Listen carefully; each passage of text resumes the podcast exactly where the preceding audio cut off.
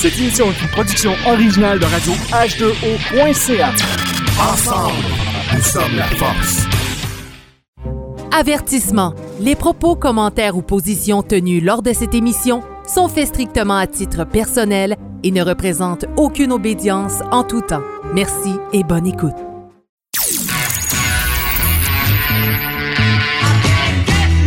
Vous êtes sur Radio Delta, la radio qui rayonne entre les oreilles.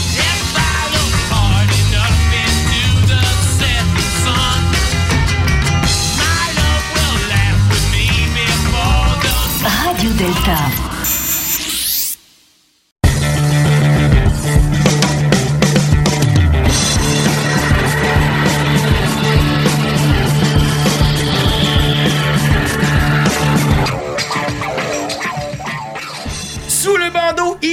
Émission numéro 21. Et aujourd'hui, on va parler du rite opératif de Salomon et aussi du Watar. Donc, euh, très intéressant. Je suis très heureux parce que ça faisait longtemps qu'on n'avait pas fait une émission euh, sur un autre rite. Euh, je pense que le dernier qu'on avait parlé, c'était en fait sur euh, le rite des élus de Cohen et euh, du martinisme. Donc, je suis très heureux de- de- d'avoir une invitée, ce- en fait, aujourd'hui, ce midi, avec nous.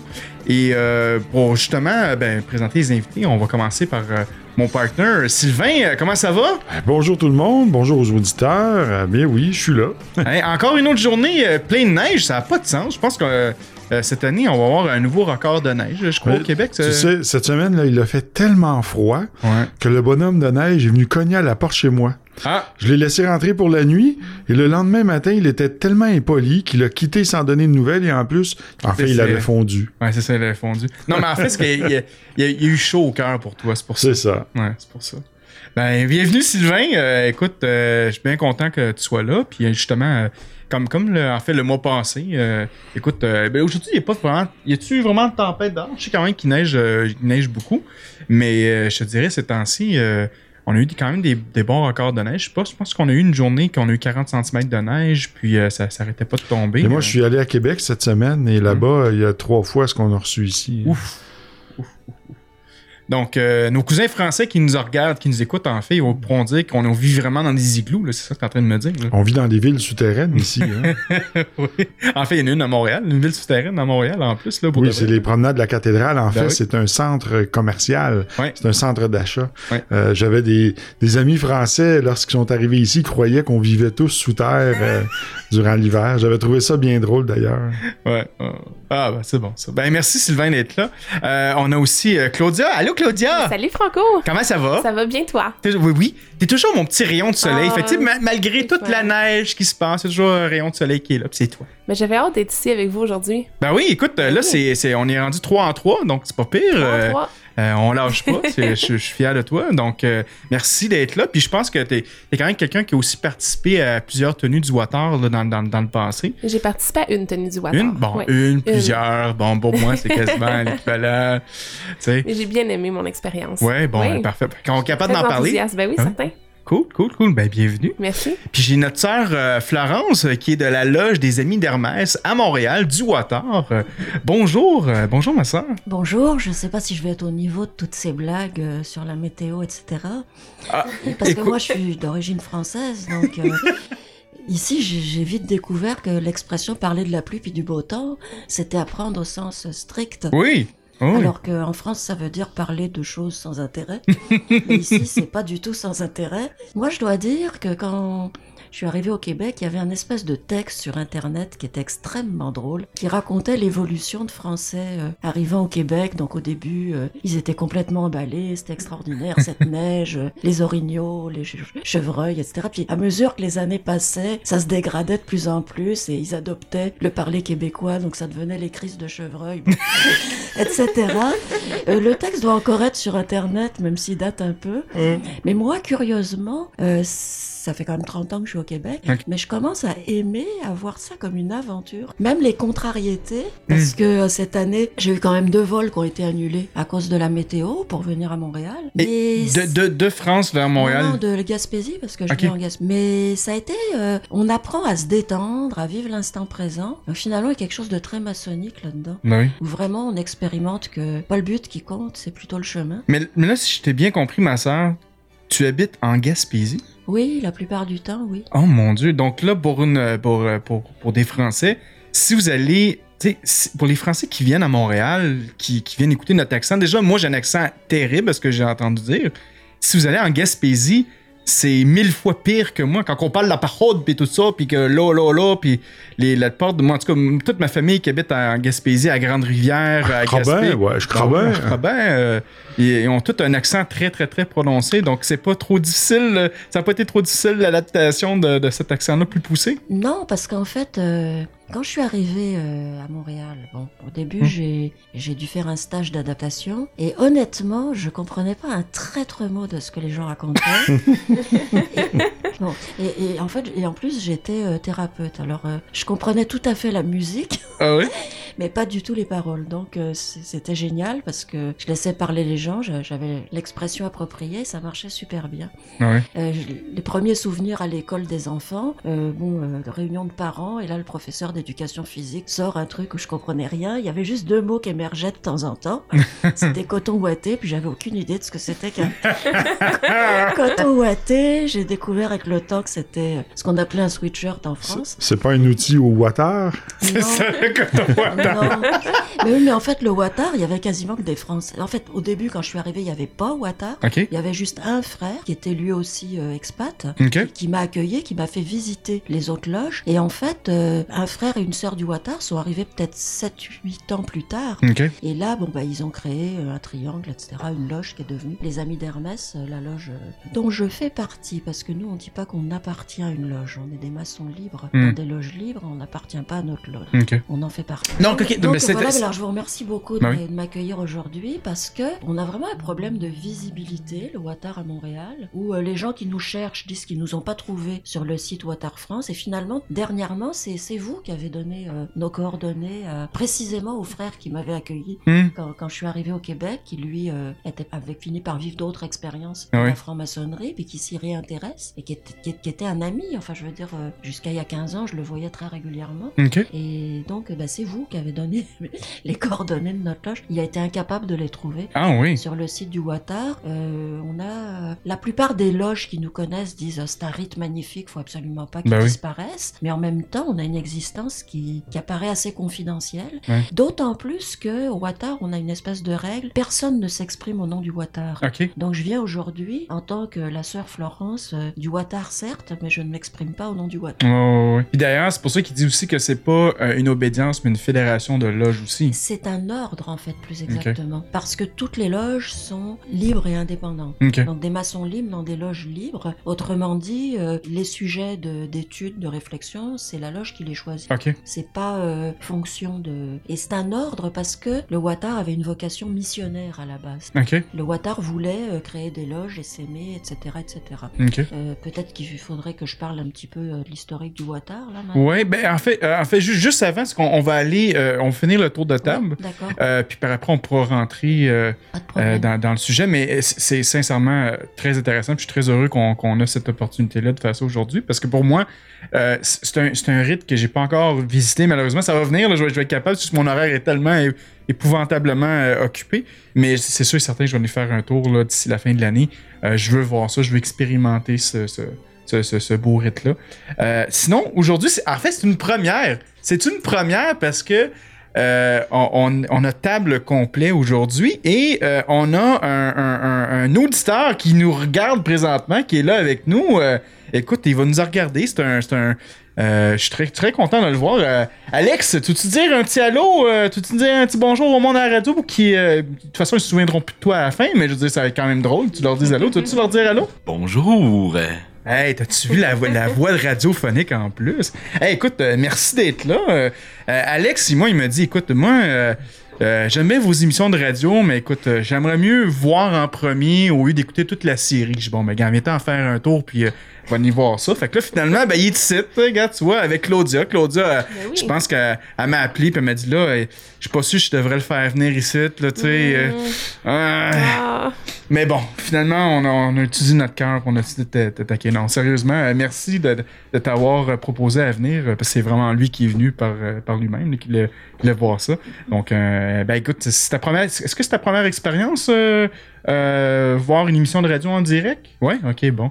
Là, vous ne l'entendrez pas, parce qu'il il est retourné, il, il est retourné sur son banc, là, son banc de punition.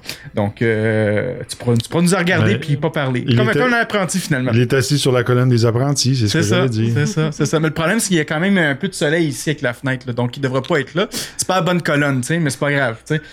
Mais tout ça pour dire que bienvenue par vidéo, puis ça fait vraiment plaisir de te voir. Puis euh, écoute, euh, peut-être un jour tu pourras venir prendre le micro euh, puis venir jaser de ton expérience euh, éventuelle. Donc, euh, bienvenue. Euh, dans les nouvelles, écoutez, j'ai pas grand nouvelles, mais euh, on me le demande souvent. Je reçois des courriels euh, à chaque semaine à propos des pins de l'émission sous le bandeau. Ça s'en vient. Euh, no- notre fournisseur euh, était en congé. en fait, pour eux, je crois que c'est le- leur nouvel an. Donc, euh, c'est pas le, même nouvel an que nous autres qu'on peut avoir. Donc, ils sont en congé présentement. Et on devrait l'avoir peut-être d'ici le mois prochain. J'espère d'avoir ça. Donc, pour tous ceux et celles qui veulent avoir une pin sous le bandeau, ben, elle va être donnée en exclusivité en premier à tous ceux et celles qui participent comme patrons. Donc, euh, vous le savez, hein, patreon.com barre oblique sous le bandeau. Euh, si vous voulez contribuer à l'émission, vous avez trois forfaits, un, de 3, un de, un de 5 et un de 7 dollars. Et euh, tous vos dons, en fait, vont à la maintenance des équipements, le site web, tout ce qui est finalement qui est relié avec l'émission sous le bandeau. Donc, si vous voulez nous aider, ben, c'est très simple. Vous allez sur patreon.com barre oblique sous le bandeau. Un grand merci à Beautrax, à Cindy et à notre ami Eric qui contribue. Euh, et euh, d'ailleurs, Cindy, j'ai entendu des rumeurs, ça reste une personne très passionnée de la maçonnerie et elle en, mange la maçonnerie et je trouve ça admirable. Écoute, j'ai eu le plaisir de monter à Québec cette semaine Ah oui? et être euh, assis euh, au pied du foyer euh, en sa compagnie avec son conjoint qui est aussi un frère.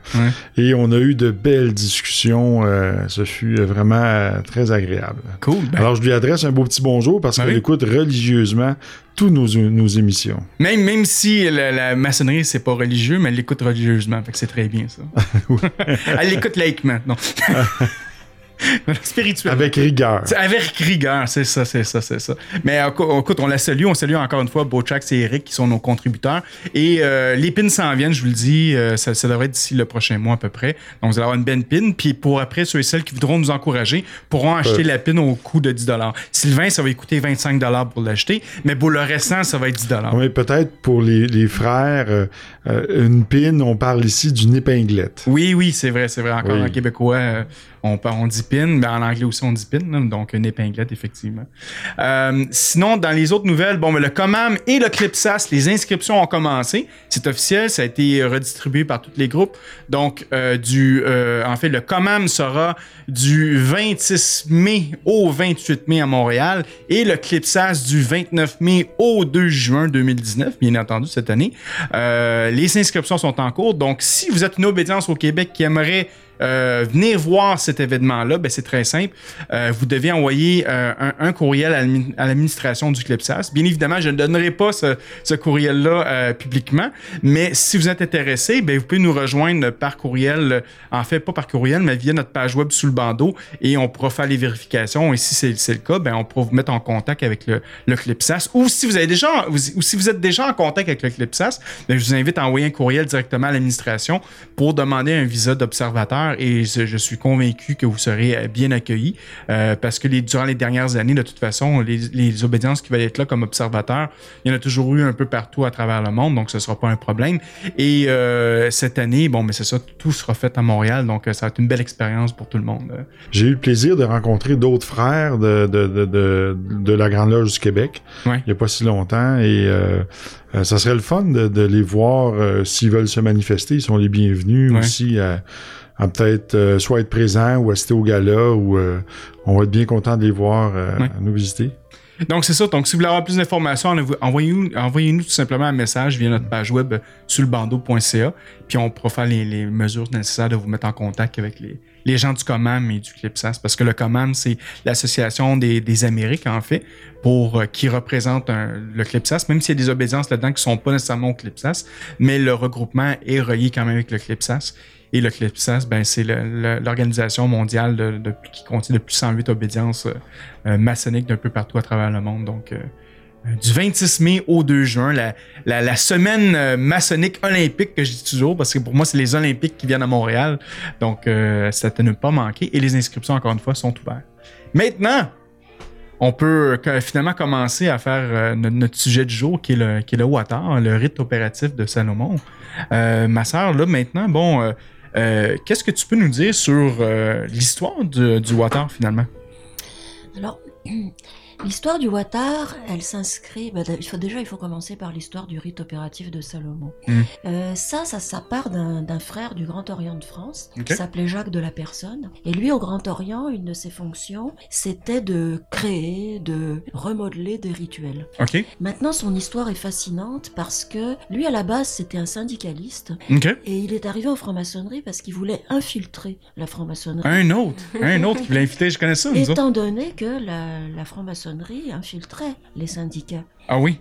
Bien sûr, en France, il y a une infiltration euh, nette de la franc-maçonnerie dans la vie politique, dans la police. Bon, en tout cas, il y avait quand Ouais. j'ai quitté la France. Euh, pas forcément pour des raisons euh, douteuses, mais tout Ouais, ouais. simplement pour des raisons de proximité. hein. Ouais. Et finalement, il s'est piqué au jeu. Il, c'est lui, finalement, c'est la franc-maçonnerie qui l'a converti.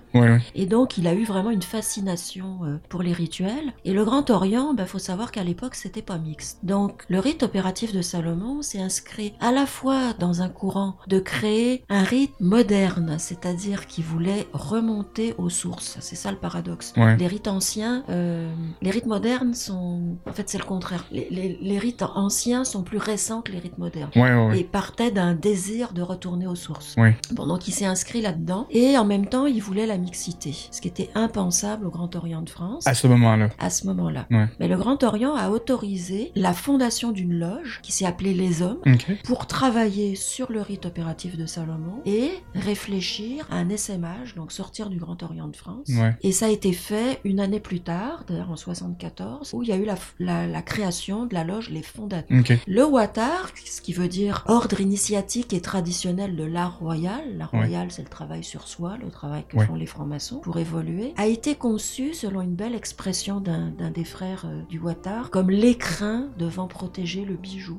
Donc l'écrin c'est le Watar, le bijou c'est le rite opératif de Salomon. Il faut savoir parce que cet ordre est, est au service de ce rite. Nous, nous ne pratiquons que le rite opératif de Salomon Ouais. et aucun autre, contrairement aux obédiences qui peuvent pratiquer plusieurs rites. D'ailleurs, la loge Les Hommes fonctionne encore au Grand Orient et continue à pratiquer le rite opératif qu'on dirait primitif. Parce qu'après, il y a eu des remodelages et même euh, Jacques de la Personne s'est finalement brouillé avec le Watar et il est parti euh, compléter son rite ailleurs. Et donc finalement, ce que nous avons conservé et fait évoluer, c'est un rite, euh, comment dire, euh, d'une certaine évolution de la pensée de Jacques de la Personne. Est-ce que ça veut dire que ben, là tu, tu me parlais que le, le- le Grand Orient de France bon ont un, le rite disons le rite opératif de Mhm. Salomon primitif. Mhm. Est-ce qu'il y a d'autres obédiences dans le monde qui ont décidé de pratiquer ça ou c'est juste le Grand Oui. Orient France? Il y a d'autres obédiences qui accueilleraient euh, certainement une loge euh, qui pratiquerait au rite opératif de Salomon. Euh, il y a aussi des loges euh, qui ont quitté le pour X, Y, Z raison Ok. et qui ont décidé de continuer à pratiquer le rite opératif de Salomon. Ok, ok, ok. Euh, donc ça, ça, ça existe. Maintenant, euh, pas nécessairement un rite identique, puisque dans le rite opératif de Salomon du Watar, il est fait mention spécifiquement du Watar dans les rituels.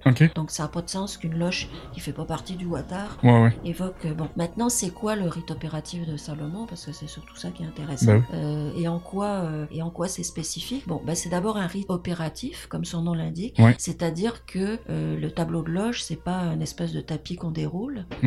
On reconstitue réellement le tableau de loge avec des vrais outils, des vraies pierres, etc. à chaque tenue. Et on détruit le tableau de loge à la fin de la tenue. Ça a pour conséquence que les apprentis euh, euh, transportent une pierre brute, donc ils ont une idée euh, de comment c'est pesant et à quoi ça ressemble, quelle consistance ça a. Ils touchent réellement aux outils, ils touchent réellement aux maillets, ils touchent réellement, etc. L'autre aspect qui va avec le côté opératif, c'est que on ne lit pas des travaux écrits dans nos loges. On prépare son travail. D'ailleurs, on parle pas de planche chez nous, on parle de travail. On prépare son travail du mieux qu'on peut, et finalement, on, on livre ce qui nous touche personnellement. On est peu intéressé au Watar à ce que des gens fassent des copier-coller ou, nous rapportent Ouais. ce qu'il y a dans des livres. On les a lus avant eux, ça nous intéresse pas. Je pense qu'on en a parlé dernière émission de ça aussi. hein. Voilà. Par contre, euh, ce que eux ressentent euh, Ouais. à titre personnel, ça c'est tout à fait passionnant. De sorte que les travaux peuvent être très courts. euh, et après, euh, par exemple, les apprentis, puisqu'on commence par l'apprentissage, Ouais. euh, ne disent plus rien et on ne critique pas leur travail. On n'énonce pas d'opinion sur leur travail, mais à partir de ce qu'ils ont dit, on construit. Et c'est d'ailleurs pareil si un maître ou un compagnon présente un travail, on ne critique pas, on ne, on ne dit pas je suis d'accord, je suis pas d'accord. Ouais. Euh, c'est pas ça le point. On- on- au fond, il faudrait vraiment figurer euh, l'histoire de, de l'éléphant et des trois aveugles. hein. Donc le- les- on demande aux aveugles qu'est-ce que c'est qu'un éléphant? Alors le premier euh, serre une patte dans ses bras, puis il dit c'est comme un arbre. Mm. Le deuxième met deux doigts dans la trompe de l'éléphant, puis dit pas du tout, euh, c'est visqueux, humide. Le troisième mettons tripote une oreille, puis dit non non, c'est un espèce de coussin très doux. Ouais. Bon ben chacun a un morceau de la vérité. Ouais. C'est ça qu'on considère vraiment au Watar. Donc c'est vraiment une co-construction. Ok. Et c'est pour ça que la seule planche qu'il y aura finalement, c'est celle que fera le secrétaire le lendemain de la Ok. et qui compilera dans les registres. Donc dépendant des secrétaires, ça peut être euh, des comptes rendus très fouillés euh, qui, qui rapportent euh, absolument tout ce que dit, tout ce qui s'est dit. D'autant plus qu'un secrétaire peut être repris sur la forme, Ok. mais jamais sur le fond. Donc ça c'est intéressant. Il y a des prérogatives très très nettes de chaque euh, plateau d'officier Ok. qui font qu'en principe personne n'interfère sur, euh, sur les, les plates-bandes du voisin. Euh, D'autre part, euh, nous fonctionnons avec la règle de l'unanimité. Il n'y a aucune décision qui peut être prise sans unanimité. Donc, ça, par exemple, si quelqu'un soumet une candidature, s'il est accepté, il a l'assurance que personne n'a été contre son admission. Donc, vous, le, le, le, le- quand on dit le black bullying, vous, ça, ça existe pas chez vous. Il n'y a pas de blackballing parce que les loges du ont d'abord, n'ont pas vocation d'être des loges très nombreuses. Ok. Au-dessous de 15, au-dessus de 15, il y a des tensions qui apparaissent Ah oui. qui rendent l'essaimage quasiment nécessaire. Ok. Et ce qui est parfait puisque la vocation de l'ordre, c'est d'être missionnaire. Ouais, ouais. Et, euh, et en fait, euh, nous prenons les décisions à l'unanimité. Euh, évidemment, il y a toujours la possibilité que le vénérable de la loge tranche en cas de différent, mais le vénérable aurait à trancher d'une façon qui tienne compte des différentes opinions euh, qui se manifestent. Donc au fond, il pourrait trancher sur l'expression, sur la façon dont les opinions vont être traduites, Ouais. mais il pourrait en aucun cas euh, s'opposer à, une- à une opinion quelle qu'elle soit. Parce que, bah, comme tous les francs-maçons, en autant qu'une opinion va pas contre l'intégrité humaine, euh, ne prône pas la destruction de la planète Bah ouais. ou des choses de même, bah, opinion est, est respectable. Si on revient rapidement avec, avec les travaux, tantôt, tu disais, ma sœur, que euh, il y avait... euh, il y avait rien d'écrit nécessairement, c'était tout, on, on y allait avec le- notre pensée, notre, Ben, c'est-à-dire notre expérience aussi. Un frère ou une sœur peut écrire quelque chose avant si ça lui Ouais. tente. Donc, donc, Mais- ça mais vous... il n'arrive pas avec un papier qu'il va lire. Et d'ailleurs, euh, ça impressionne beaucoup les visiteurs. Mm. Mais justement, notre sœur pourra en parler tout à l'heure. Il se trouve qu'elle a participé à une tenue particulière où on avait un apprenti qui allait bientôt passer compagnon, donc Ok. il allait avoir le droit de parler et tout ça. Ouais. Donc on voulait s'assurer que sa parole est totalement libérée. Donc pour lui, on a fait une tenue spéciale où chaque personne présente s'est vue donner un sujet et a dû improviser. Et les visiteurs ont constaté que ça se faisait très bien Ouais. et qui disaient des choses très pertinentes Ouais. en laissant juste parler leur cœur et leur intuition et qui disaient des choses pleines de sens. Mm. Je sais pas si notre sœur... euh, Ouais. Ah, définitivement. Les, les points que tu viens d'apporter, ma sœur, euh, quant euh, justement au tableau de loge, qui est euh, qui est vraiment un tableau de loge opératif, c'est vraiment quelque chose qui m'a marqué parce que les les justement les, les outils, les pierres, c'est manipulé. Donc on entre dans un dans un contact non seulement spirituel mais physique aussi avec. Donc euh, moi j'ai trouvé ça vraiment très intéressant puis j'ai ressenti comment euh, c'était c'était un, un, un, un contact différent et, et, et profond aussi avec les outils. Puis le deuxième point qui m'avait marqué justement c'était la, la manière dont les c'était un peu des, des moi je l'avais vu que je savais pas que vous appelez pas ça des planches j'avais dit c'est comme des planches spontanées donc oui c'est ça ouais. donc c'est c'est vraiment chaque personne se voyait attribuer un sujet et euh, faisait un deux minutes sur ce sujet-là. Et j'avais trouvé ça très intéressant. Vous avez d'ailleurs euh, des choses qu'on n'a pas chez nous que j'avais jamais vues. Donc euh, j'étais très euh, très intéressée de- d'entendre les gens ce qu'ils avaient à dire là-dessus, Ouais. puis c'était quoi l'art symbolique aussi. Fait que finalement, c'est des gens qui vont avoir lu, pris de l'expérience un peu partout, puis après ils vont l'exprimer avec leur cœur, le, faire le partage avec tout le monde. Oui, je trouve que ça, ça c'est justement, ça, ça met bien la table à s'exprimer avec un bon verbe et à partir du cœur, définitivement. Ah, wow. C'était Ah, c'était une très belle expérience. Oui, parce que no- notre rite aussi, euh, c'est vraiment le travail symbolique qui compte. Euh, vous, par exemple, la Grande Loge Annie, vous avez une implication euh, considérable dans la communauté. Oui. Euh, vous travaillez à l'amélioration de l'humanité comme tous les francs-maçons. Oui. Nous, euh, c'est vraiment en se changeant, nous, qu'on Oui. espère rayonner différemment, par notre seule présence, avoir une influence positive. Donc, ça fait aussi partie de nos problèmes de visibilité puisque nous restons dans notre temps. Euh, le Clipsas, vous en parliez tout à l'heure, Mm. euh, vous allez m'expliquer tout à l'heure comment je peux y aller à titre individuel. Oui. Mais c'est évident que le Watar ira jamais au Clipsas. Ouais.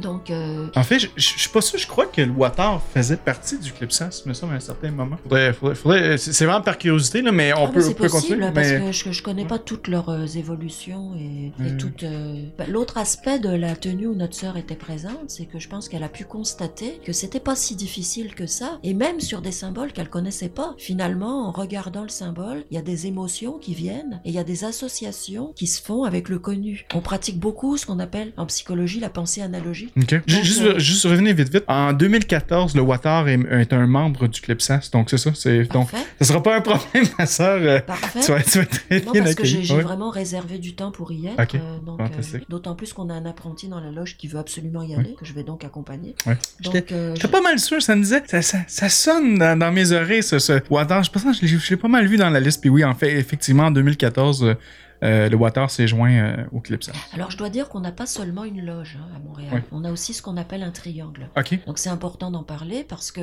pour des gens, par exemple, qui pour une raison X, Y ou Z euh, seraient intéressés mais pourraient pas se libérer tous les vendredis, enfin, Mm. tous les troisièmes vendredis du mois, bah, le triangle offre une alternative Ok. parce que eux, bah, ils se réunissent de façon plus souple, euh, ils se réunissent pas dans le temple. euh, et- bon, donc, je veux dire, ça peut offrir des alternatives. Est-ce que ce triangle-là a un objectif d'ici trois ans de, de devenir une Il n'y loge? a pas d'objectif de temps parce qu'au Watar, faut pas être pressé. Ok. C'est vraiment, vraiment, vraiment un engagement. Donc, euh, on recrute tranquillement. Ok. Euh, par contre, euh, quand, quand, quand on recrute, les personnes vont rester. Ok. Parce que dans le passé, on laissait un peu venir tout le monde, surtout les, les gens qui en avaient spontanément envie comme ça. Ouais. Mais finalement, c'est pas des gens qui restaient. Ok, ok, ok. Donc, euh, si on.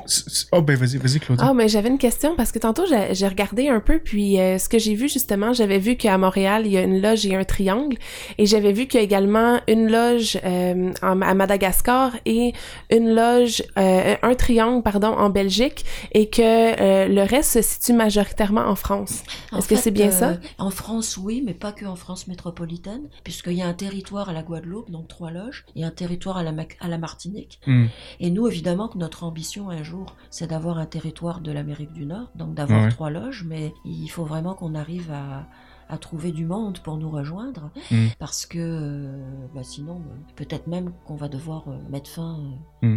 à l'expérience, parce que Ben d'abord, on va essayer de, de, bien expliquer qu'est-ce qu'est le rite de Salomon. Donc, est-ce que tu pourrais... euh, parce que là, tantôt, on a parlé un peu de l'histoire du water, comment que ça a été euh, débuté au Grand Orient de France. Après, on a, bon, en 1974, il y a eu la, création avec, la, première loge et tout ça. Euh, qu'est-ce qu'on peut dire du rite de, opératif de Salomon? Parce que ça, comme tu disais tantôt, c'est un nouveau, c'est un, nouveau rite en tant que tel qui été créé au 20e siècle. Donc, qu'est-ce qu'on peut dire de ce rite-là? Alors, déjà, bon, ben, un rite, c'est constitué d'un ensemble de rituels. Oui. Nos, nos rituels ont la particularité d'être très riches, euh, extrêmement expressifs. OK. Donc, beaucoup de choses sont dites d'une façon assez belle, assez poétique. Il y, a, il y a un art de la langue qui est quand même assez beau. Euh, nos initiations euh, durent plus longtemps.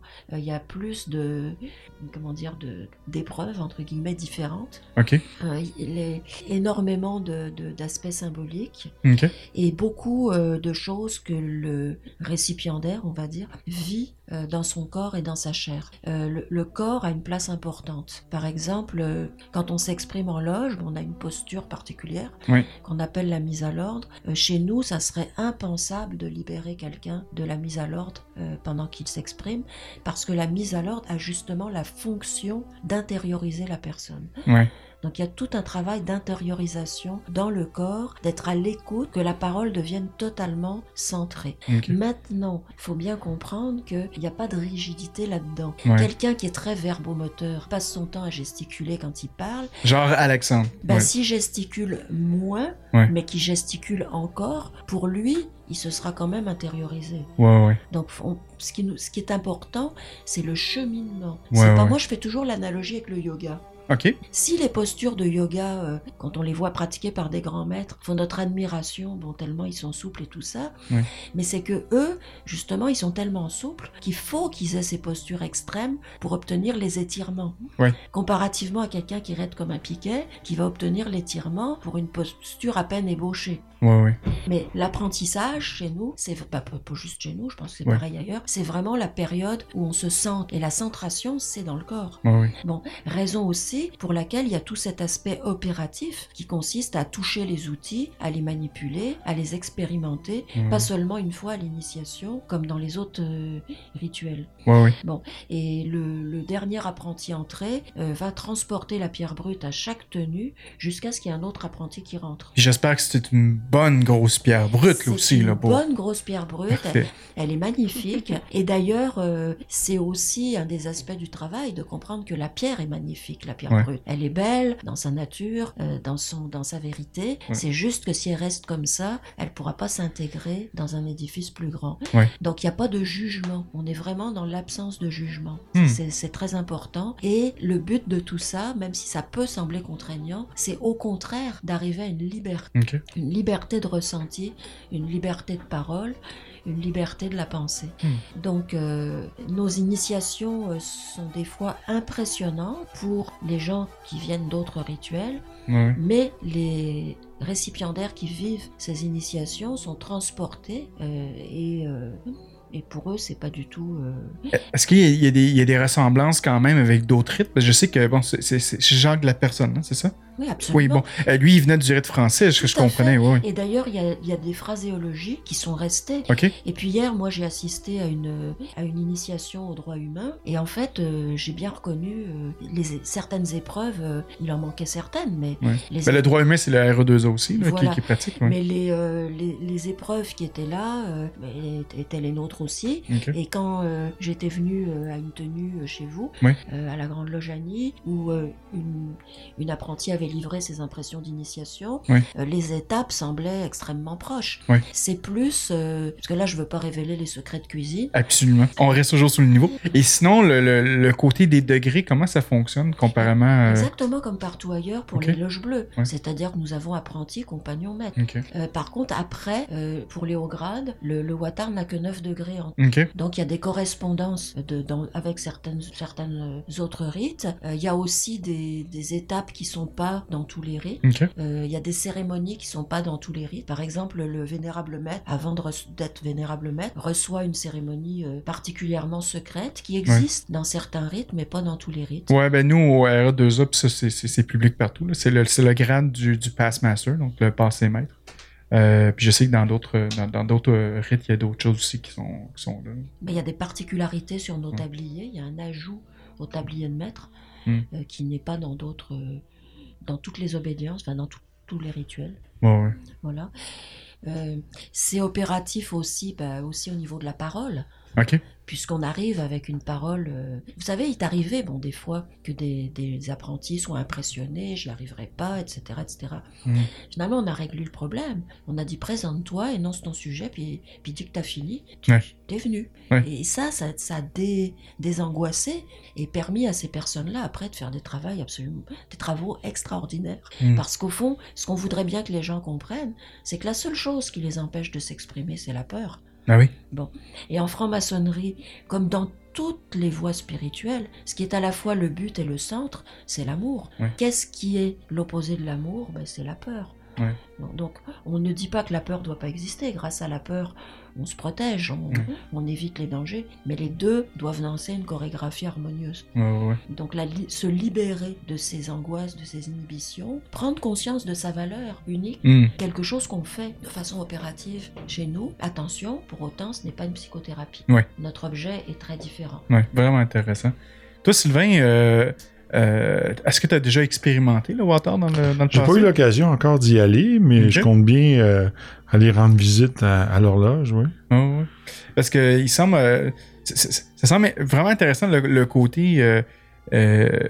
quand les gens s'expriment tout ça. Donc, eux, ne, encore une fois, je reviens au document, puis c'est- c'est- c'est qu'est-ce qui me en tête. Donc, personne ne produit de planche. Donc, euh, comment vous faites pour euh, évaluer vos, euh, vos candidats pour les faire monter de marche? En fait, ils produisent des travaux, OK. mais c'est surtout on les voit évoluer. OK. On voit, euh, on voit qu'il se passe quelque chose. À la fin de l'apprentissage, il y y a à la fois un calme et une révolte qui s'installent. Un calme et une révolte. Mais OK? oui, le, ça. compagnon, là, c'est l'adolescent, c'est Ouais. le foufou.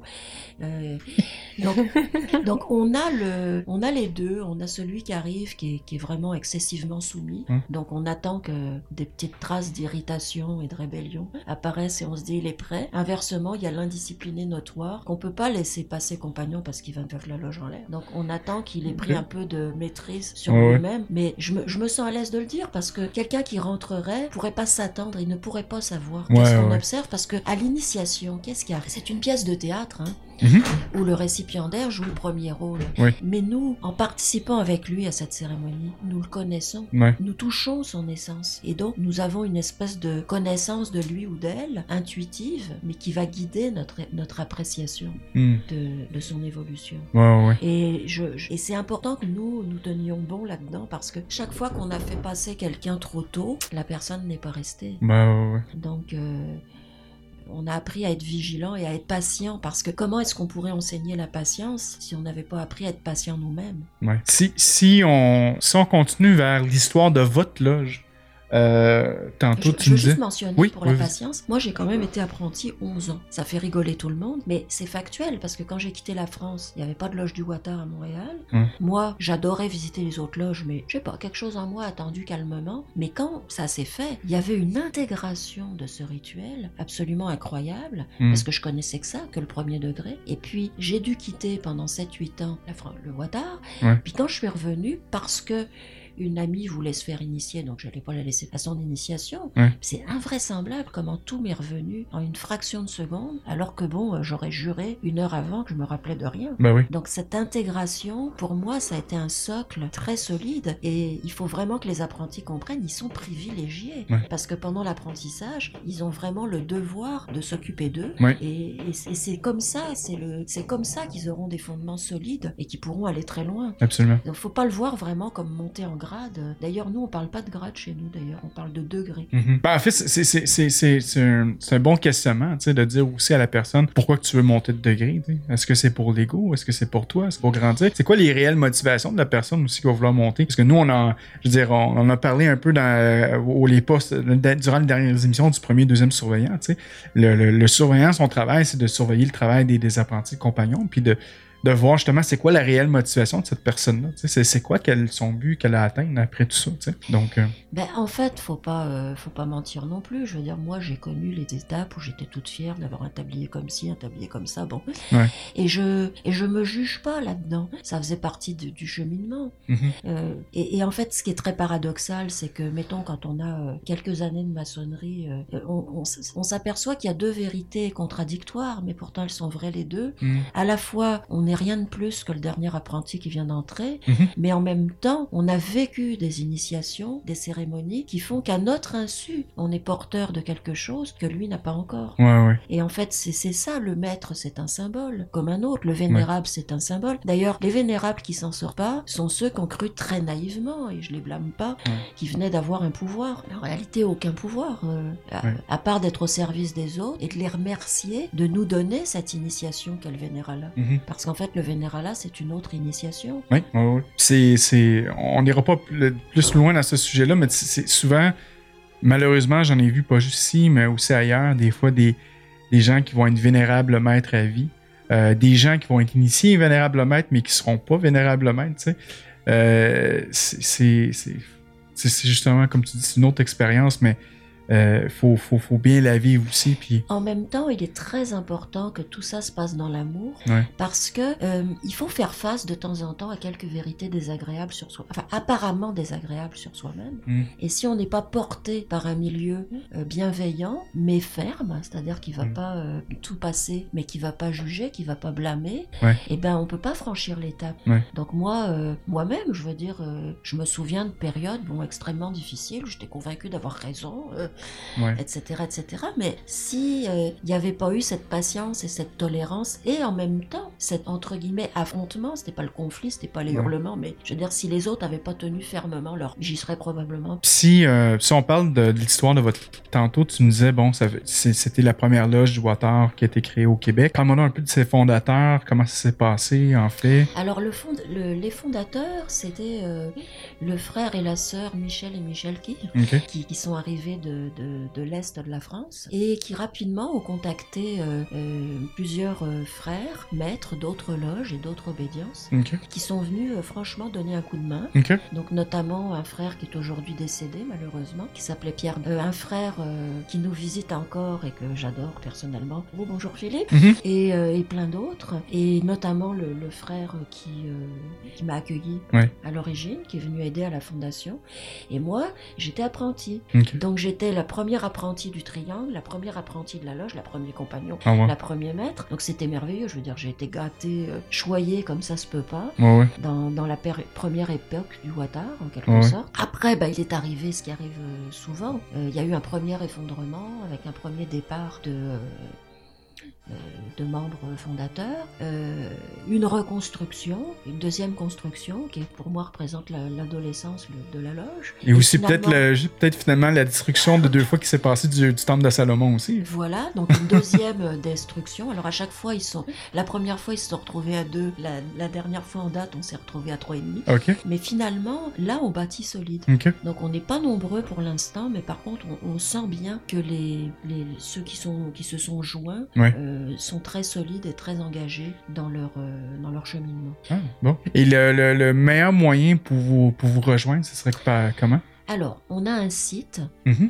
euh, personnel, qui est pas seulement le site du Watar, qui est, qui est notre site à Montréal. Ok. Euh, je vais l'épeler parce que Oui, on va aller voir ça. parce que c'est www.franc-maçonnerie-salomon.com. Alors, maçonnerie, on l'a écrit sans cédille, c'est pour ça que je le Ouais. dirai pas à haute voix.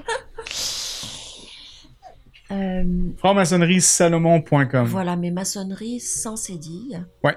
Donc ça, c'est notre site perso qu'on a fait nous-mêmes. Il n'est pas très développé, mais il y a notamment un lien pour nous joindre. Et quand on veut euh, nous contacter et qu'on est vraiment intéressé, dans un premier temps, on vous invite à une tenue particulière qu'on appelle une galerie. Euh, qui est une tenue avec un mini rituel, un, rituel simplifié, qui donne une intuition. Et pendant cette tenue, bah, finalement, on vous donne un avant-goût de ce que c'est que les travaux en Donc, euh, c'est comme ça qu'on rentre en contact avec nous. Parfait, ça. Donc, franc-maçonnerie-salomon.com. Sans cédille. Sans CD. Oui, parce que de toute façon, le- le- le- les caractères web, les CD, ils l'acceptent pas. Donc, euh, c'est ça, que pas je vais le possible. dire quand même parce que je peux pas m'en empêcher, c'est que si on le dit, ça fait franc ma connerie. Ouais, ouais, ouais. Et je vous assure qu'il n'y a rien de con dans nos affaires. Non, non, non, c'est ça. Voilà. C'est quoi tu disais, Sylvain, à propos de la, la sonnerie? Il y avait une blague aussi maçonnique. Ah, là. c'était avec les téléphones cellulaires, Ouais, ça. Maçonnerie. Ça fait que ça fonctionne bien aussi avec ça. Voilà. Euh, mes, mes chers autres invités, mais en fait, mon partenaire aussi, Sylvain, euh, auriez-vous des, des, des questions pour notre sœur ou des, des, des, des pensées pour, euh, à propos de ce sujet-là? Moi, tout à l'heure, je voulais lui poser comme question si elle avait débuté son, son parcours initiatique au Watar. Et puis, euh, c'est ce qu'elle nous a fait part. Et puis, euh, voilà. Donc, elle a déjà répondu à ma première question que j'avais. Toi, euh, no- notre auditeur, euh, notre auditeur en direct, Alex, euh, est-ce que tu aurais des questions pour euh, notre euh, invité? Oui? Bon, viens, viens, viens poser la question. Donc, euh, oui, j'étais au, j'étais au début de mon parcours maçonnique, puis euh, j'ai cette question-là à tous les frères et sœurs que je rencontre. Qu'est-ce qui, qu'est-ce qui vous amène dans la maçonnerie? Qu'est-ce, pourquoi avoir débuté ce processus-là de maçonnerie? Oh mon Dieu, si je vous réponds franchement, vous allez trouver ça particulier. C'est quasiment le destin parce que j'avais rencontré euh, il y a euh, X années une jeune femme qui était très gentille, qui, qui était presque une amie, euh, vraiment charmante, mais elle avait toujours l'art de se mettre dans des situations impossibles. Et à un moment donné, elle me dit oui, je suis franc-maçon. Et, dans le même moment où je pensais dans ma tête qu'est-ce qu'elle a encore inventé comme ânerie, euh, ma bouche a dit ah oui vraiment et c'est quoi? Donc j'ai rencontré euh, des frères et des sœurs comme ça. Et puis je sais pas, j'ai vraiment suivi un Et puis je l'ai jamais regretté, mais ça c'est ça pour moi.